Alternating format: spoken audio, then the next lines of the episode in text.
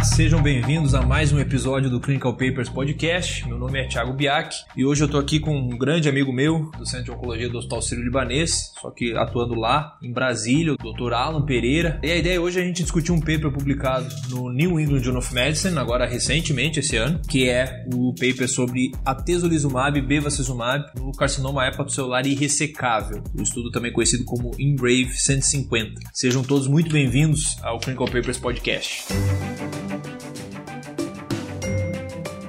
Os melhores papers publicados, interpretados a fundo por um time de especialistas em oncologia. Seja muito bem-vindo a mais um episódio do Clinical Papers Podcast.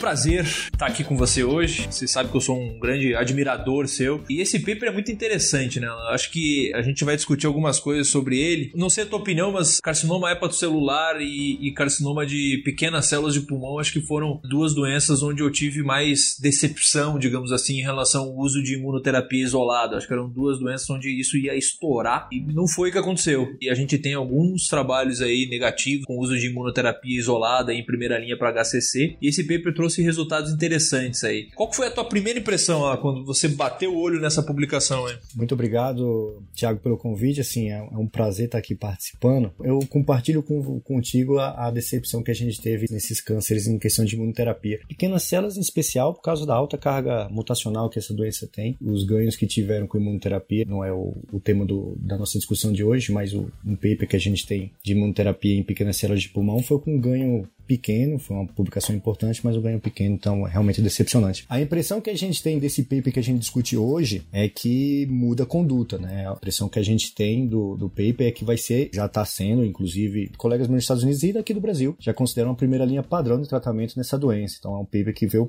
veio para mudar tudo que a, que a gente já estava fazendo nos últimos 10, 12 anos. Isso é uma coisa que surpreende, né? Para você ouvinte que tem nos acompanhado, que sabe que oncologia é uma especialidade muito dinâmica, onde os tratamentos vão mudando muito frequentemente. Hoje a gente fala de uma doença onde o tratamento padrão foi baseado aí por muito tempo num trabalho publicado em 2008, um trabalho chamado SHARP, que foi o estudo pivotal aí de sorafenib versus placebo, que demonstrou um ganho de sobrevida global e essa foi a primeira linha para hepatocarcinoma durante muitos anos. Focando aqui um pouco na introdução desse paper, ele fala então desse, dessa publicação do SHARP é, como sendo um padrão e depois disso aí um estudo com lenvatinib mostrando ser não inferior ao sorafenib, e essas eram duas opções de tratamento padrão. Fora isso, a gente tinha alguns trabalhos com imunoterapia em primeira linha, quando isolado, apesar de a gente ver taxa de resposta com imunoterapia a gente não via ganho de sobrevida global. E com sorafenib era o contrário, né, Alan? A gente tinha resultados que demonstravam ganho de sobrevida global, mas uma taxa de resposta que era muito frustrante, né? É isso, interessante. Assim, desde o estudo Sharp, acho que publicado em 2007, né, foi o primeiro estudo que mostrou um tratamento sistêmico na hepatocarcinoma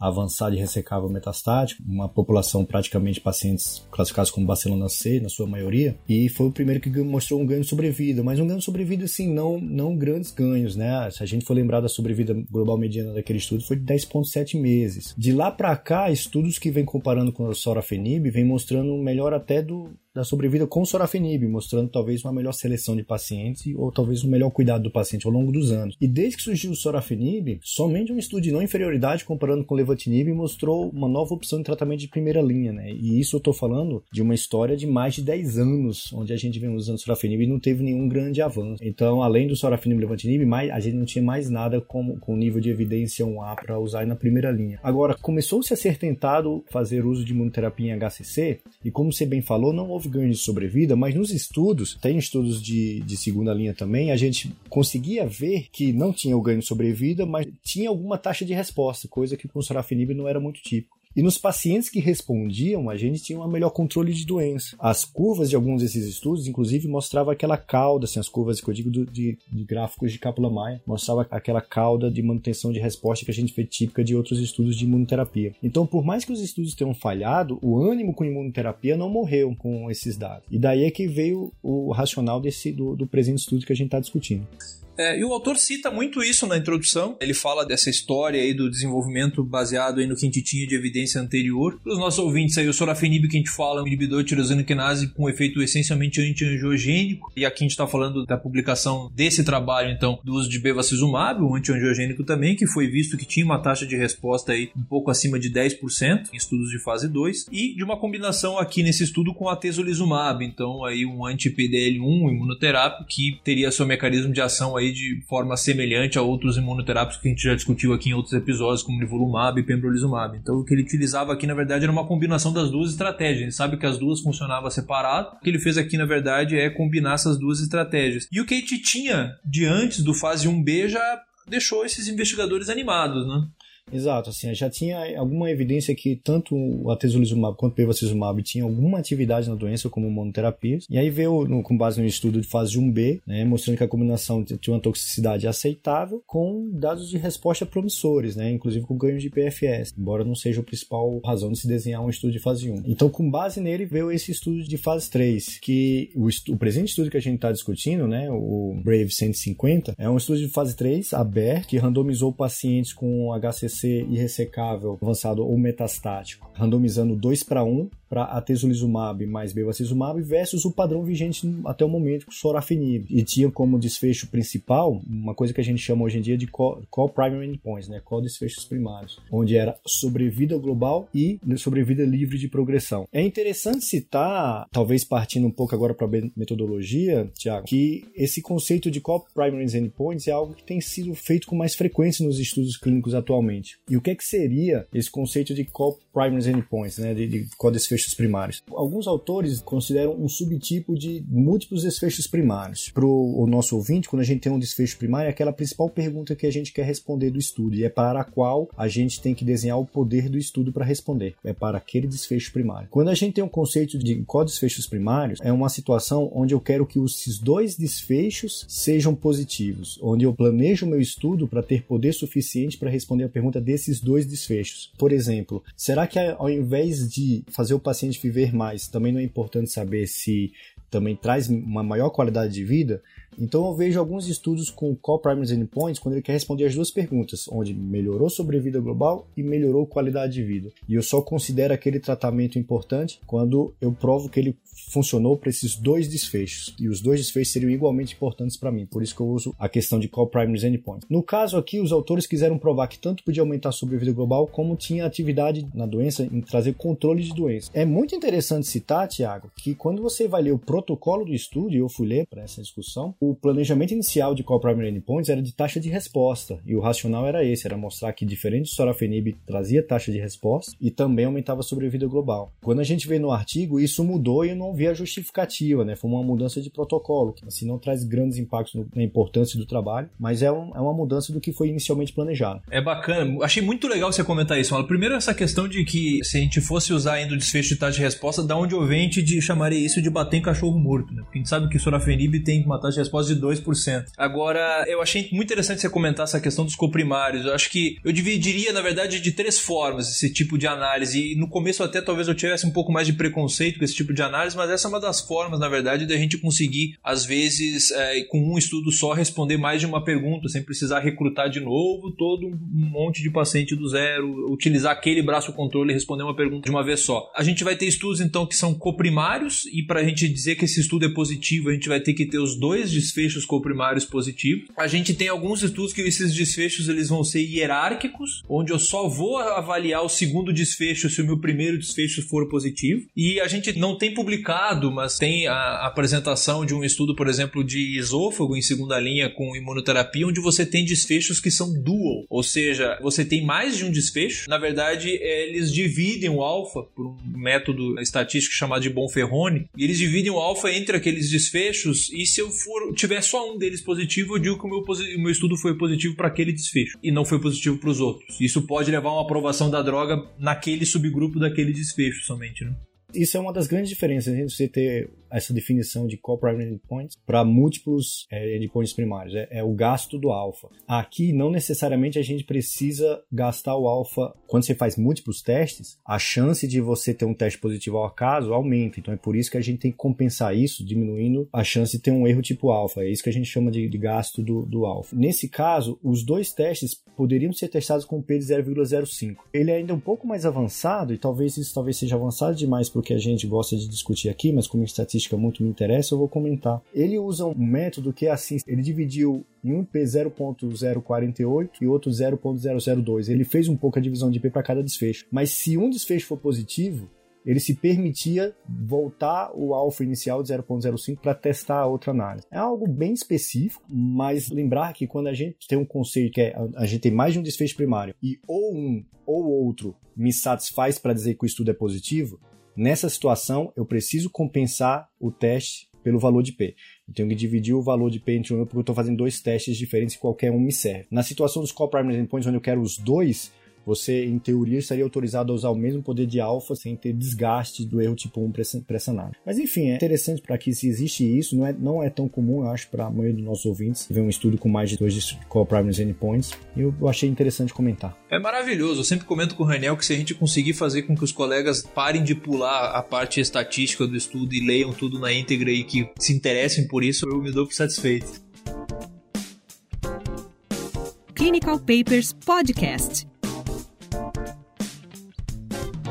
Indo aí para os critérios de inclusão, então, desse estudo, os pacientes tinham que ter 18 anos ou mais, ter uma doença, então, irressecável, não passível de tratamento local, que tivesse, enfim, doença que fosse avaliável por RECIST, né, doença mensurável, pacientes com bom performance, ECOG 0 e 1, e aqui, como a gente costuma ver em estudos para hepatocarcinoma, pacientes com uma função hepática preservada, então ele incluía apenas pacientes que tinham aí um child pool A, que é uma classificação de função hepática, na verdade, sabendo que pacientes que têm uma função hepática mais deteriorada, talvez eles tenham a sobrevida deles muito mais ditada pela evolução da cirrose do que pelo HCC em si. E aqui chama atenção já na questão dos critérios de inclusão, Alan, a questão da co-infecção por vírus, né? Então ele não admitia a entrada de pacientes com infecção por vírus B ou vírus C. É, além disso, pacientes com doença varicosa e varizes de esôfago não tratadas. Pacientes deveriam tratar essas comorbidades, digamos assim, antes de serem incluídos no estudo. Isso é bacana de ser salientado porque existe algo que a gente chama de validade externa, né? Então, assim, se eu, eu estou com um paciente paciente meu no consultório e esse paciente tem varizes de grande calibre que sangraram semana passada, eu preciso começar a tratá-lo, eu não deveria, a princípio, usar esse tipo de combinação. Esses pacientes foram, então, excluídos desse estudo. É importante ser dito, esse estudo ele foi financiado, então, pela Roche barra Genentech, aí, que é a produtora dessa combinação aí, do, tanto do atezolizumab quanto do bevacizumab, e é, eu sempre gosto de ir atrás de ver no que, que eles participaram, e realmente eles participaram fornecendo as drogas e participaram com análise e interpretação de dados dados. Também é uma coisa que é importante, né? Como você falou antes, é um estudo aberto, ou seja,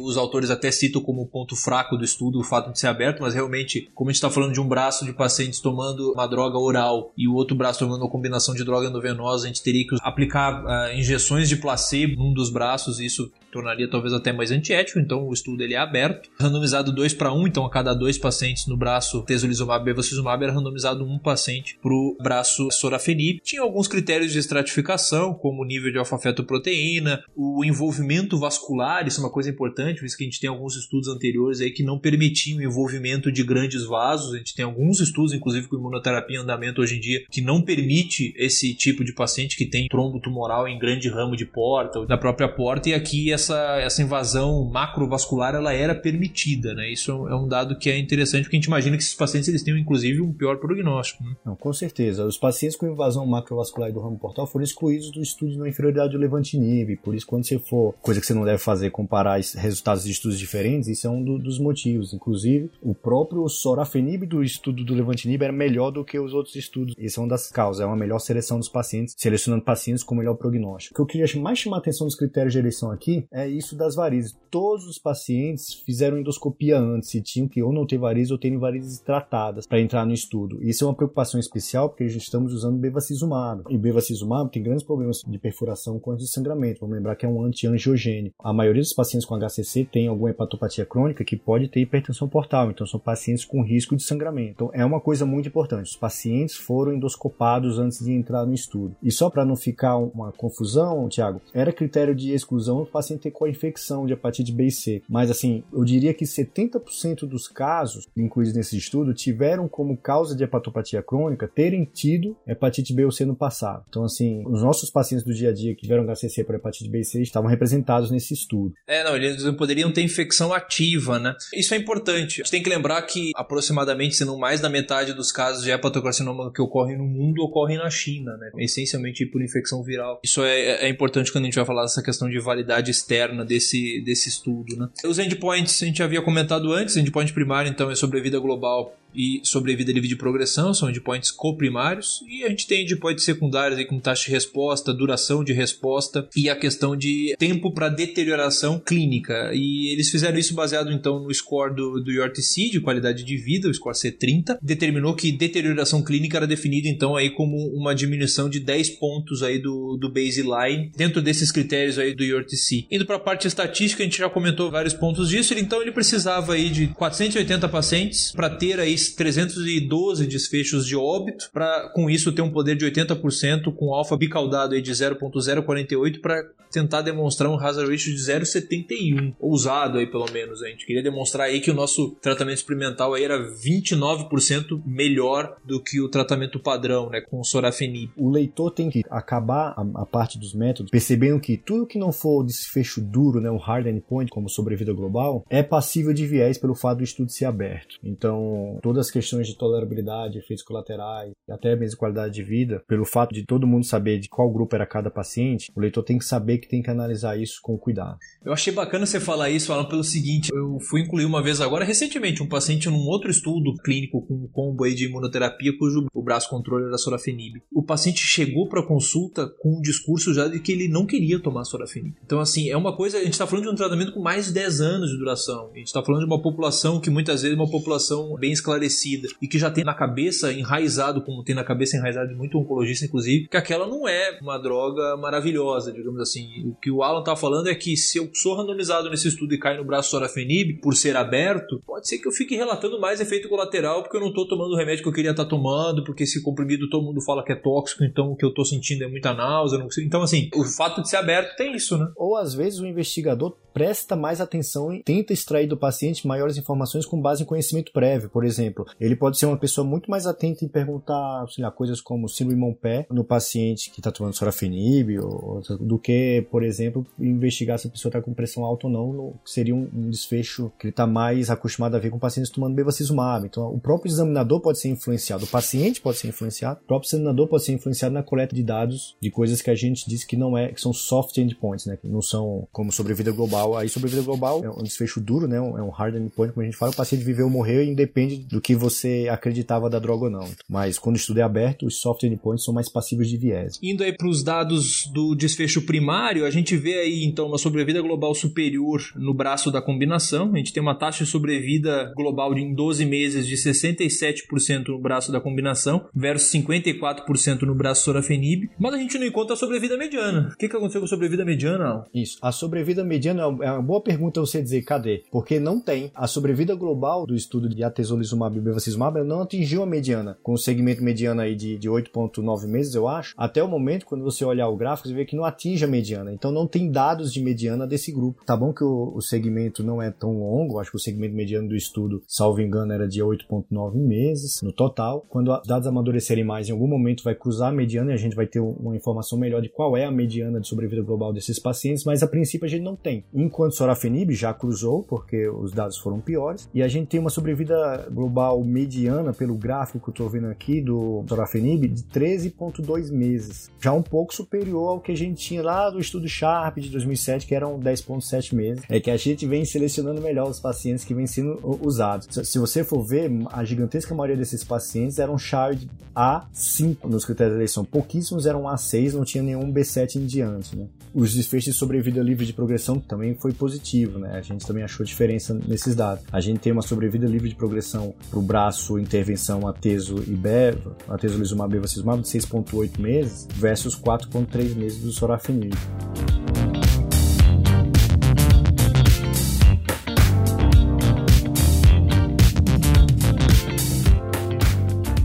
Mas o que mais me chamou a atenção dos desfechos foi a taxa de resposta. Assim, a gente viu uma taxa de resposta de 27% na combinação. E o que mais me chamou a atenção, na verdade, foi a taxa de resposta no braço sorafenib. Sorafenib aqui tem taxa de resposta. É, 11% dos pacientes tiveram resposta no braço sorafenib. No, no, primeiro estudo lá que a gente tinha comentado no Sharp, a gente tinha taxa de resposta aí em basicamente 2% dos pacientes. Era um no braço placebo e dois no braço sorafenib. Então, a gente já viu aí um desfecho um pouquinho superior no, no sorafenib. Ou seja, a gente não pode dizer que a combinação foi superior porque o braço controle foi muito ruim em relação ao controle histórico. Isso é uma coisa que acontece em alguns estudos. Não, aqui o braço controle foi tão bem quanto, se não até melhor que o que tinha de controle histórico, e a combinação foi superior de fato. E quando você fala de taxa de resposta, Thiago, você vê que no braço, a tesolizumab e o bevacizumab, a gente teve até a resposta completa, né? A gente teve aí uns 5%, um pouco mais, de pacientes que tiveram resposta completa com essa medicação, coisa que é impensada, que ninguém espera que aconteça com o sorafenib. E falando um pouco aí em relação à questão toxicidade, qualidade de vida, a questão do desfecho que eles avaliaram de tempo até a deterioração da qualidade de vida, isso foi bastante superior aí no braço da combinação, foi de 11.2 meses para a gente ter essa queda de 10 pontos em termos de qualidade de vida e de 3.6 meses no braço sorafenib. Me chama a atenção aí que gente, em termos de eventos grau 5, ou seja, efeitos adversos, eventos adversos que levaram a óbito, isso aconteceu em aproximadamente aí uns 5% dos pacientes em cada um dos braços, não é algo desprezível. E me chamou a atenção também ela que apesar de a gente ter bastante experiência em usar imunoterapia, o bevacizumab em si. A gente aqui no estudo, muito disso causado aí pela doença, enfim, pelo perfil de paciente mesmo, a gente tem uma taxa de descontinuação que não é desprezível, né? 15% dos pacientes da combinação suspenderam o tratamento por causa de evento adverso e 10% no braço sorafenib. Mas é isso que a gente estava falando, né? A gente tem que lembrar que a gente está falando de um paciente cirrótico, que ao longo de um ano a cirrose dele pode ter uma evolução muito diferente de um caso para o outro, vai desenvolver varizes de esôfago, etc.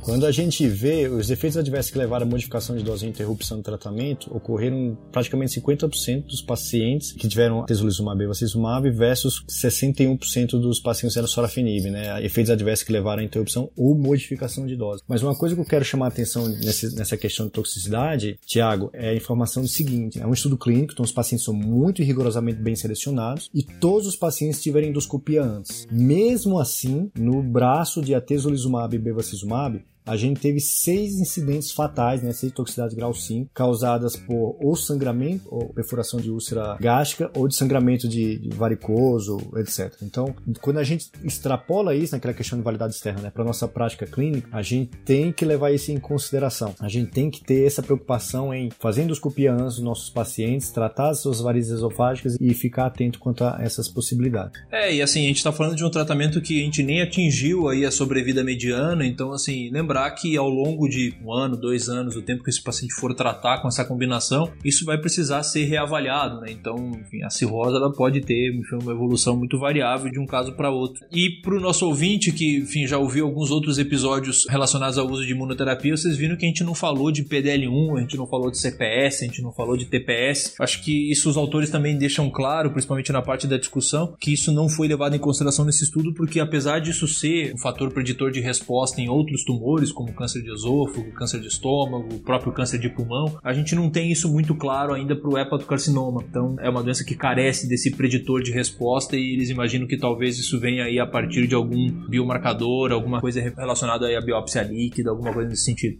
É, isso tem que ser melhor estudado. Quando a gente vai olhar o apêndice, onde ele relata os dados de avaliação de subgrupo, nem tem divisão de expressão de PDL1 como subgrupo. Então, assim, eles realmente não reportaram isso nesse estudo. Mas o que eles reportaram em subgrupo, todos foram beneficiados beneficiados para o grupo intervenção. Inclusive os pacientes que tinham alfa-fetoproteína menor que 400, que se mostrou ser um, um indicador de, de benefício para ramucirumab na segunda linha, onde a gente usa esse tratamento, quanto de alfa-fetoproteína o paciente tinha, quando é maior ou menor que 400. Acho que se eu tivesse que resumir aí uma mensagem para o nosso ouvinte, Alan, teria duas mensagens, na verdade. A primeira é que, em relação a esse estudo, a gente tem algo que foi superior em sobrevida global, superior em sobrevida livre de progressão, superior em taxa de resposta, com uma toxicidade que uh, me parece parece semelhante, talvez um pouco inferior, mas que tem essa ressalva que você falou importante de eventos adversos potencialmente fatais e que a gente tem que minimizar isso tentando fazer algo mais próximo do cenário do estudo checando essa questão de varizes esofágica, etc. Mas é uma combinação que foi, de modo geral, bem tolerada. Tem tudo aí para se tornar, de fato, o novo padrão. Inclusive, a gente está falando de algo que levou um ganho de sobrevida global e que não levou a deterioração clínica. Acho que isso é importante. Isso a gente vê em outras doenças. Aqui a gente está falando de algo que atrasou atrasou a deterioração clínica desse paciente. Eu acho que essa é a primeira observação. E a segunda observação é que eu sou cada vez mais teu fã, cara. Queria te agradecer muito por hoje. Eu achei fantástico, fantástico. Ah, eu que agradeço. O Clinical Papers tem discussões de altíssimo nível e eu sou um ouvinte assíduo dessa plataforma. E a gente quer que você seja um participante cada vez mais assíduo também. Algum outro comentário sobre o paper que você queira finalizar aí? Para mim é isso. O paciente com HCC que você está pensando em iniciar tratamento sistêmico, ele tem adequada função hepática, um chá de ar, ele não tem uma doença autoimune descontrolada e ele foi endoscopado e tem varizes sob controle, para mim esse é o novo padrão de tratamento. Se já não tiver sido aprovado pela FDA enquanto você está ouvindo esse áudio, ele provavelmente vai ser em pouco tempo. Esse é o meu palpite e essa é a minha impressão final. Maravilhoso, maravilhoso. Espero que todos vocês tenham gostado. A gente fica muito feliz aí com os feedbacks que a gente tem recebido de todos vocês. Acessem as nossas mídias sociais, entrem no Spotify, acessem o perfil do Instagram. Agora a gente tem também, cada vez, a gente vem lançando aí episódios de forma mais gradativa, mas episódios também no YouTube com algumas informações gráficas aí para ajudar no entendimento de alguns desses estudos. Vão lá, sigam a gente nessas mídias sociais e obrigado, Alan. A gente espera contar com você em vários outros episódios, se Deus quiser. Eu acho que um abraço a todos e até a próxima, pessoal. Muito obrigado, até a próxima.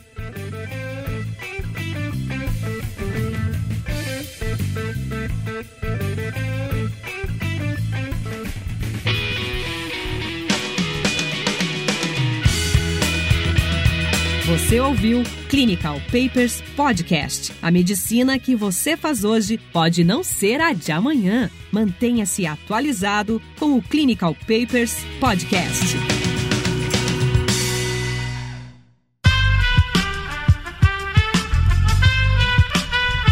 Este podcast foi editado por Aerolitos Edição Inteligente.